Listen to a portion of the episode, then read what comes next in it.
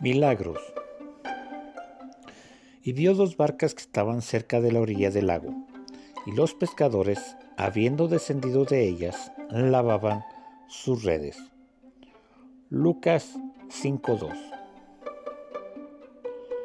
Era justo lo que Jesús necesitaba, un punto de predicación y unas redes listas para ser usadas mientras los pescadores se disponían a guardar todo para otro día, que por cierto fue un día para el olvido, un fracaso que quizá ya estaban acostumbrados a manejar. Un día sin ganancia, un día sin dividendos a favor, se podía sobrevivir. La ganancia del día anterior pudiera ser que cubría el faltante. La vida diaria del emprendedor se ve confrontada un día bien, otro día no, y llega a escasear los días de éxito.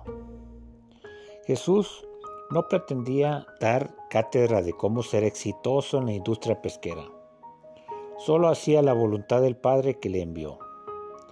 El milagro de la abundante pesca de ese día fue para hacer un llamado a discípulos dispuestos a ser pescadores de hombres. Los milagros que ocurren en tu vida son un constante llamado de Jesús para que le sirvas. Devocional del Pastor.